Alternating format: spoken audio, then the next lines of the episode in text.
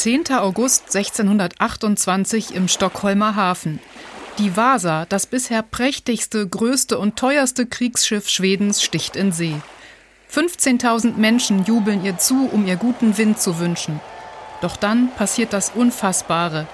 Noch im Hafenbereich kentert das Schiff und sinkt. Es war ein leichter Windstoß, der sie geneigt hat. Und weil man zuvor Salut geschossen hatte, um den Tag der Jungfernfahrt zu feiern, so waren die Kanonenpforten noch offen, als sie sich neigte. Und so kam natürlich Wasser hinein und das Gewicht des Wassers, das dürfte sie dann nach unten gezogen haben. Ziemlich gerade. Vier Schriftstücke sind erhalten, die berichten, wie die Vasa gesunken ist, erzählt Christina Totova. Sie arbeitet im Vasa-Museum, wo sie das Schiff heute Besuchern aus aller Welt zeigt. Das Museum befindet sich ganz in der Nähe der Unglücksstelle auf der Halbinsel Djurgården. Eigentlich hätte die Vasa gar nicht erst auslaufen dürfen, sagt die Museumsführerin. Denn vor der Jungfernfahrt führten die Seeleute einen Test durch, den das Schiff nicht bestand. Es waren 30 Mann, die auf dem obersten Deck von einer Seite zur anderen gelaufen sind, um es zum Schwanken zu bringen. Und normalerweise würde man ja zwölf Läufe machen hierbei. Man kam aber nur bis drei. Dann schwankte das Schiff so stark, dass man sagte, oh nein, wir brechen das jetzt doch lieber ab und machen nicht weiter. Der Kapitän war nicht dabei. Er dürfte aber von der Mannschaft erfahren haben, was Sache ist. Ein Admiral soll nur gesagt haben, ich wünschte, der König wäre hier. Doch der war nicht da, und den Mut, ihm zu schreiben, dass sein neues Schiff nicht seetauglich war, hatte offenbar niemand.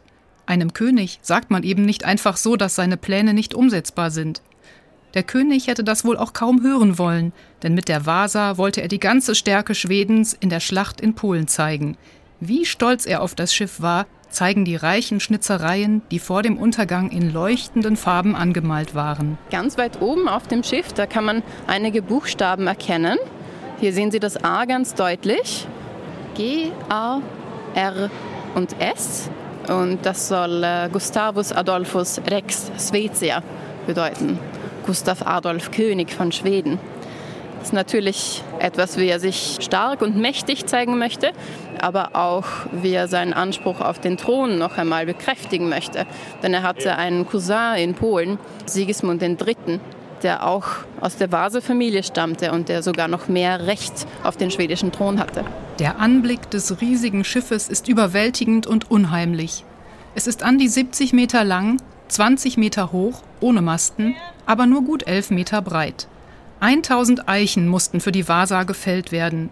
Da sie 333 Jahre lang unter Wasser lag, ist ihr Holz in dunkelstem Braun gefärbt.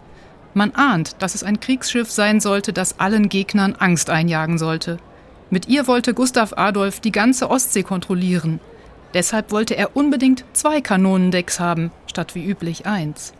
Damit aber hatten die Schiffsbauer noch keine Erfahrung. Das Schiff wurde oben zu schwer, sagt Christina Tottova. Man hätte natürlich mehr Ballast, mehr Steine in die niedrigsten Teile des Schiffes bringen können. Das hätte jedoch dazu geführt, dass die Kanonenpforten viel näher am Wasser gewesen wären.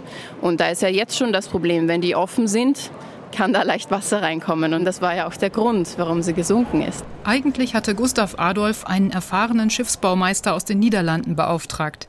Der arbeitete allerdings auf der Basis von überwiegend mündlich überliefertem Wissen und wandelte zuvor gebaute Schiffe einfach leicht ab. Die Vasa aber war ein gewagtes Experiment.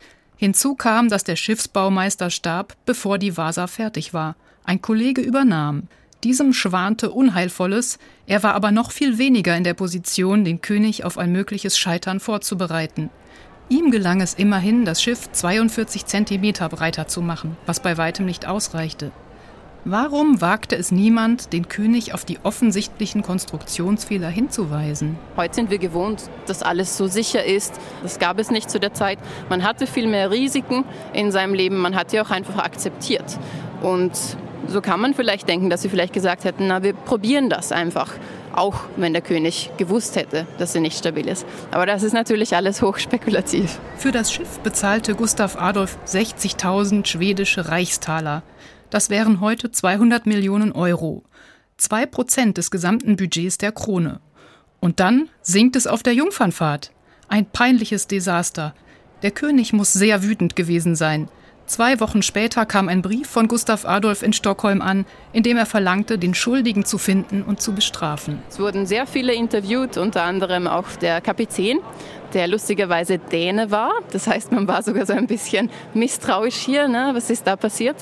Aber sie sagten alle, wir waren nicht betrunken, wir haben die Kanonen richtig verteut, nur Gott weiß, warum das hier geschehen ist. Man konnte dem König nicht die Schuld geben hierfür, obwohl er eben verlangt hat, dass das Schiff so stark ist, dass so viele Kanonen dran sind. Er hat gesagt, nur Gott weiß, warum es so ist.